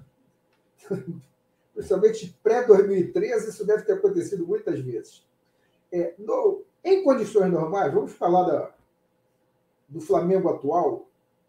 Se acontece uma coisa dessa, é, no meio do caminho, o conselho diretor já vai enxergando que isso vai acontecer. Né? Você não descobre em dezembro que a sua conta não fechou igual o orçamento. Você vai descobrindo ao longo do tempo.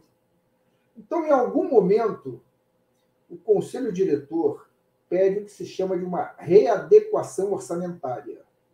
E aí ele vai mostrar, vai dizer o seguinte: olha, pessoal, eu... aliás, aconteceu isso exatamente em 2020, né? Um exemplo, exemplo mais forte possível foi 2020. Olha, eu previ faturar um bi. Cara, mas apareceu uma pandemia. A minha previsão de faturar, por exemplo, com a bilheteria do Maracanã era 100 milhões. Porra, vou faturar zero.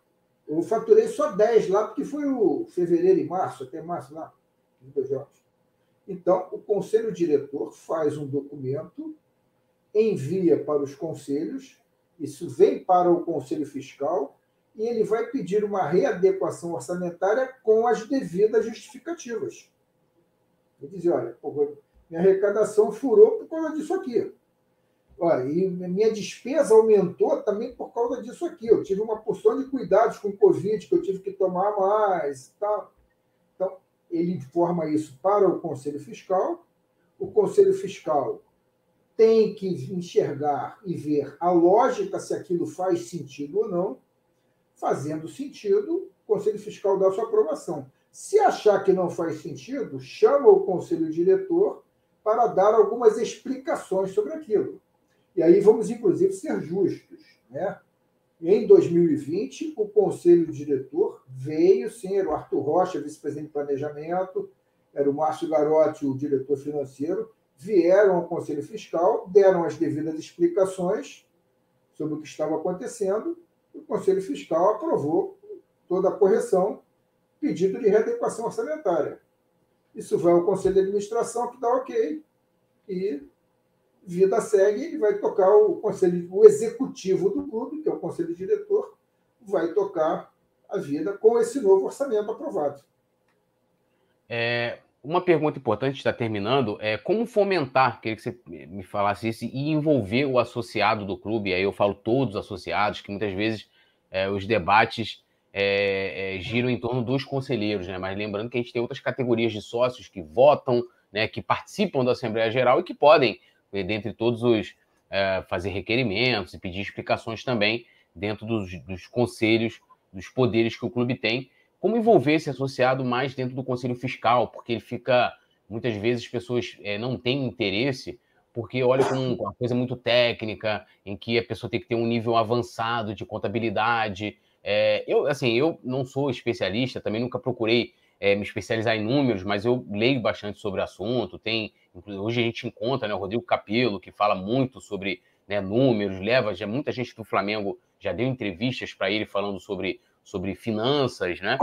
E, e mas eu, eu, não vejo muito, por exemplo, a eleição do Conselho Fiscal, ela muitas vezes ela passa é, desapercebida do grande público, do grosso, né? Porque fica, ah, isso aí não tem muita importância, porque, né, ah, e, e às vezes, é, como a gente está mostrando aqui, como você vem é, nas suas colocações, mostrando a importância, né, de você ter não só um conselho fiscal que questione, que cobre transparência, independente da, da questão política, sendo situação ou oposição e tal, é, mas também do associado. De eu posso chegar lá e bater no conselho fiscal e falar: olha, ó, tá rolando um negócio aqui, cadê? Vocês não cobraram aqui explicações sobre isso aqui?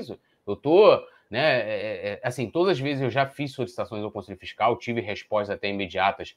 É, assim, né, não demorou muito sobre essas questões, mas isso pode acontecer. Qualquer associado do Flamengo pode fazer um requerimento pedindo que o conselho, ó, esse negócio do BRB aqui, aí o Conselho Fiscal vai dar explicação. Olha, isso aqui nunca foi levado, a gente questionou, não questionou, a gente perguntou, não perguntou, aí vai caber. Então eu queria saber o que, que vocês, vencendo a eleição ou não, eu acho que isso não depende só de uma vitória na eleição, mas tentar fomentar com que o associado num todo, e até mesmo o torcedor do Flamengo, ele crie mais interesse com o Conselho Fiscal do clube. Ô, Túlio, é... nós pretendemos sim é, modificar um pouco essa relação de conselho fiscal com associado. Como eu digo, a nossa chapa é composta de executivos brilhantes, de sucesso, e a gente quer modernizar o conselho fiscal. A gente precisa ter práticas mais modernas de governança e de acompanhamento disso. E uma das coisas que a gente vai fazer é abrir um pouco o conselho fiscal para o associado. Quem não participa não se compromete e a gente vai fomentar a participação disso. Nós pretendemos fazer reuniões periódicas com os associados do Flamengo. Vamos fazer isso de uma maneira organizada, dizer, fazer um, um aviso, vamos inscrever aí, sei lá, 20, 30 associados de cada vez, e nós vamos fazer uma espécie de prestação de contas do Conselho Fiscal. Isso de maneira mensal, bimensal, trimestral, a gente vai combinar qual é a melhor forma de se fazer isto, mas que alguns associados previamente inscritos tenham a oportunidade de conversar com todos os dez componentes do nosso Conselho Fiscal, saber exatamente, nós vamos dizer para ele o que está acontecendo, o que nós fizemos, o que não fizemos, que tipo de resposta foi dada, sabe? Que, que análise foi feita sobre determinados assuntos. Vamos, inclusive, abrir também para que o associado diga: olha, pô, eu gostaria dessa informação aqui. Gostaria de saber o que está acontecendo. Tal. Tá legal, cara. Beleza, guarda aqui que a gente vai saber. E na próxima reunião eu vou vir aqui prestar conta para vocês. Cara, isso é absolutamente simples, isso é transparente, isso é a prática que as maiores organizações do mundo fazem.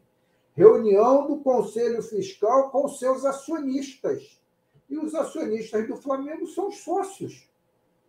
Então, nós vamos, o Conselho Fiscal vai sim abrir as suas atividades. Claro que eu estou falando, de novo, dos números, das demonstrações financeiras, de tudo que. A... Pô, Bessa, mas tem uma questão estratégica aqui. Estratégica é outra coisa. Estratégica não é obrigação do Conselho Fiscal e não é o Conselho Fiscal que vai dividir se tiver alguma informação estratégica. Nós somos dez executivos que conhecemos muito bem o que funciona uma empresa e o que é informação estratégica e o que pode ser aberto e o que não pode. Agora, tem muita coisa que pode ser aberta, que pode ser dividida com os sócios e que eu tenho certeza que os sócios teriam interesse em saber como o Conselho Fiscal trabalha, o que está fazendo, qual foram o resultado dos seus trabalhos e de se comunicar com o Conselho Fiscal e pedir, por, por favor, eu queria saber sobre o assunto tal, eu queria saber sobre o assunto tal. E nós, dentro do que for possível, que não seja estratégico, claro que vamos dividir com o associado. Isso é o moderno, isso é o que se pratica nas grandes corporações, que se pratica no mundo. E o Flamengo é uma grande corporação no Brasil hoje. É, até que o Maurício Couto está elogiando né, a questão das reuniões periódicas. Ele fala, corretíssimo, estratégia não deve ser aberta. Né? Exatamente. Então, olha só, deixa, deixa eu repetir, Túlio, porque depois alguém pode pegar isso aqui e falar diferente. Vamos deixar bastante claro. Estou dizendo que nós vamos abrir, vamos ouvir informações dos sócios, vamos dizer, mas não vamos falar de questões estratégicas dentro do clube questões estratégicas não são para serem abertas. Questões estratégicas pertencem ao executivo do clube e no que ele eventualmente dividir com o Conselho Fiscal, tem que ficar com o Conselho Fiscal. Não é para ser aberto. Não é. Então, fica bem claro para quem pegar depois aqui. Pô, mas ele falou que vai abrir não sei o que. Não. Eu estou falando que eu vou abrir as informações financeiras, tudo que uma auditoria pode saber, tudo que estiver contabilizado dentro do clube, nós vamos permitir que os conselheiros e os sócios nos perguntem do que, que eles gostariam de saber e vamos dividir com eles as atividades que forem feitas. Se por um acaso algum conselheiro, algum sócio imagina que tem alguma caixa preta no Conselho Fiscal, isso não acontecerá na nossa gestão de jeito nenhum. É, inclusive, eu vou me candidatar a assistir, acompanhar essas reuniões é, é, é, do Conselho Fiscal. Acho que é muito legal. Inclusive, né, dando os, vou dar méritos aqui, isso chegou a ser feito com o Capitão Léo. Ele abria, eu lembro que o pessoal do, do Soflá também participava de algumas, algumas reuniões, é, viam como é que, como é que funcionava ali o, o conselho, e isso depois acabou não, não acontecendo mais. E assim, eu, eu acho que é uma, é uma, uma ótima proposta e eu estarei aí é, interessado nela, com certeza. Legal. Me permita só uma coisa, só um, um ajuste de conduta. Tá? Eu não estou falando em abrir as reuniões do Conselho Sim. Fiscal. Eu sei que o capitão Léo fazia isso e tal, cada um tem a sua forma de agir. Não é disso que eu estou falando. As reuniões do Conselho Fiscal são exclusivas dos conselheiros. O que eu estou dizendo é que eu vou abrir para os membros do Conselho Fiscal uhum que não tem nada a ver com a reunião, Sim. conversarem com os associados, tirarem dúvidas e fazerem prestação de conta sobre o que o Conselho Fiscal está fazendo. É, a grosso modo. Mas foi muito importante a sua colocação, sim, uhum. para que depois não saia de alguma forma dizendo, Ih, vai querer averiguar o Capitão é. Léo. Não, não, é, a grosso modo, é, é, até para a galera. Legal. Não, só, só para a galera entender, tipo assim, ah, vocês vão ter que se reunir para analisar um contrato. Essa reunião não vai ser aberta aos claro, sócios. A reunião que vocês vão abrir aos sócios é tipo, vocês vão fazer reuniões periódicas para apresentar as atividades do Conselho Fiscal e, lógico, tirar dúvidas. Né? Ah, às vezes aconteceu ali recentemente uma reunião de votação de patrocínio, de repente o, o associado ainda ficou com alguma dúvida, é, um parecer de alguma coisa, questões mais específicas é, sobre o Conselho Fiscal, até porque, uma coisa assim, lógico, eu vou ali, estou no clube e encontrei com o Pedrazzi. Pedrazzi é, é diferente de você estar tá numa reunião, né? Que você já vai estar tá aberto ali com as atividades, as pessoas tirarem dúvidas, mas não são as reuniões que exigem, lógico, é, que o Estatuto pede o sigilo do Conselho Fiscal, né? Que vocês vão abrir para todo associado. Então, é, eu entendi bem aí o que você quis colocar, mas é legal também é, esclarecer, até para não parecer que ah, Isso. os caras vão ali, vão abrir, vai virar um negócio, todo mundo vai Exatamente. participar, vai dando pitaco, não vai, não, vai ter as reuniões técnicas do Conselho Fiscal, que serão fechadas, e terão reuniões periódicas para apresentação das atividades do Conselho Fiscal, que não são as reuniões que exigem o sigilo e para análise, dizer assim, mais técnicas do, do Conselho. É, naquele documento que vocês divulgaram, né, sobre, e que vocês também colocam ali, como eu já falei, né, o currículo dos membros da chapa, eu entendi que vocês quiseram colocar é, o seguinte, né? Olha, nós vamos nos pautar pela qualificação né, é, desses membros aqui. A gente quer fazer é, um trabalho né, é, de fiscalização profissional, né, com pessoas que têm competência com isso.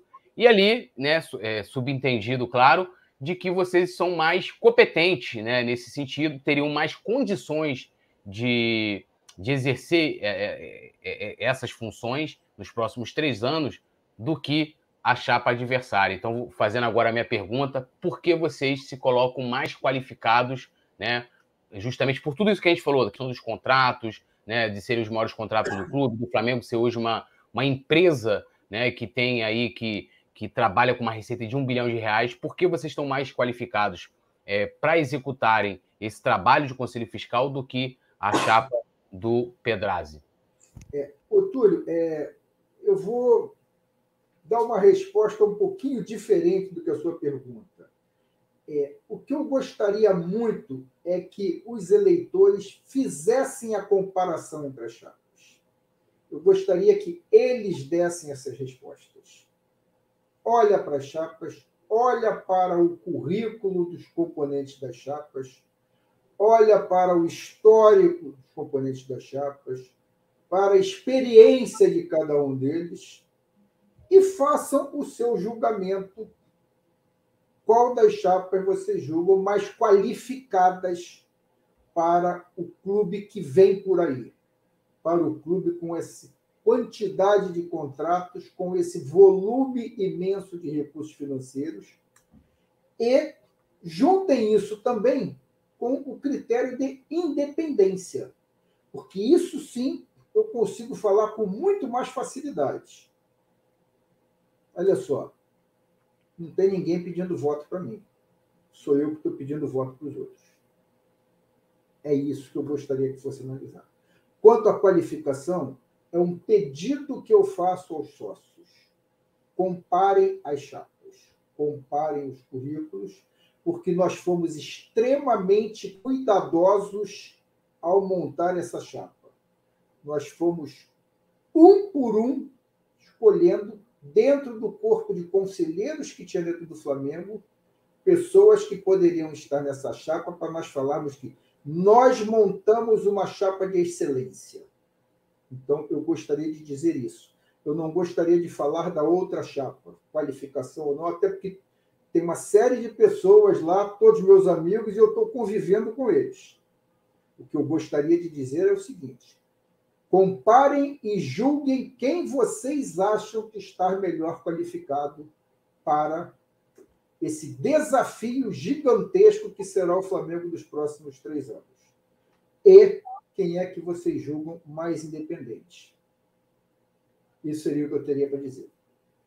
É, ó, eu quero te agradecer demais, acho que eu saí daqui já né? Sim, sabendo muito mais, né? Até mesmo de, de finanças do Flamengo, balanços, do trabalho, né? Do Conselho Fiscal também, né? Eu respeito todos os poderes do Flamengo, todos os associados que se prestam, né? A, se, se voluntariam a trabalhar pelo Flamengo. Todo, às vezes a gente não concorda com determinada pessoa, mas a gente tem que respeitar é, é, é, né, o tempo que ela dedica. Né? Eu, eu sei bem, hoje o meu tempo ele, eu falo, meu tempo é dinheiro. E hoje eu sei por que, que se, se, tem esse ditado, porque eu tenho um tempo também super corrido, né? É, você tem que se dedicar à família, trabalho, né? Aí você ainda tem que se dedicar ao Flamengo. Então, e, e aí eu já parabenizo a todos, né? Tanto a vocês, né? Que estão né, trabalhando pelo Conselho Fiscal todo, a, a, outra chapa também, que eu pretendo, espero né, conversar também a todo mundo, desejando muita sorte a todo mundo na eleição, que seja uma eleição, é, é, é, é vamos dizer assim, de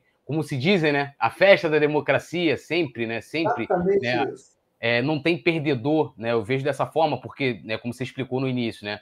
Tendo lá a chapa vencedora não obtendo os 80%, entram membros da chapa segunda colocada, que obtiver os 20% dos votos válidos, né? Lembrando isso, os 20% dos votos válidos. Então, de qualquer forma, há grande possibilidade de vocês trabalharem juntos, né? Aí só teria ali a ordem, então tem que ter essa, essa harmonia e até mesmo quando eu te alfinetei aqui, vi que você não, não quis em nenhum momento, é, é, vamos dizer assim, criticar né, de forma veemente a outra chapa, até porque vocês trabalham juntos.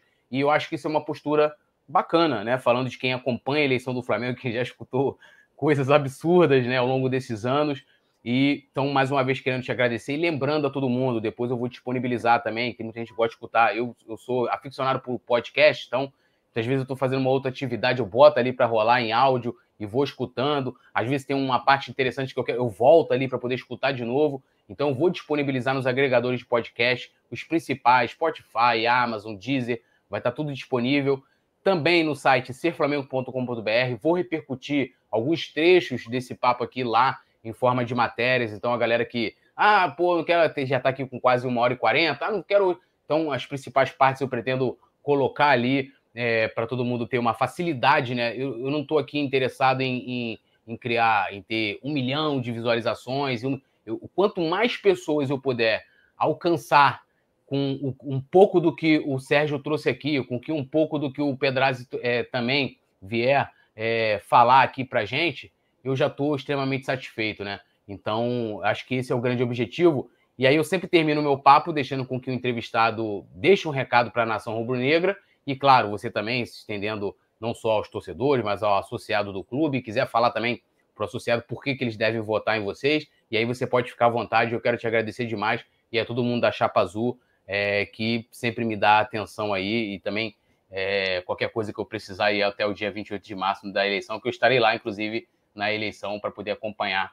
E agora eu vou te deixar aí para você falar, deixar seu recado tá final. Bom. Obrigado, Túlio. Bom, é, primeiro eu queria falar o seguinte: é, tudo que eu queria enaltecer a grandeza do Flamengo de ter duas chapas deste porte concorrendo numa eleição. Né? O que a gente está fazendo aqui não, não é discutir, nós temos que discutir ideias, nós temos que discutir formas de trabalhar, nós temos que discutir o que podemos dar de melhor para o nosso clube.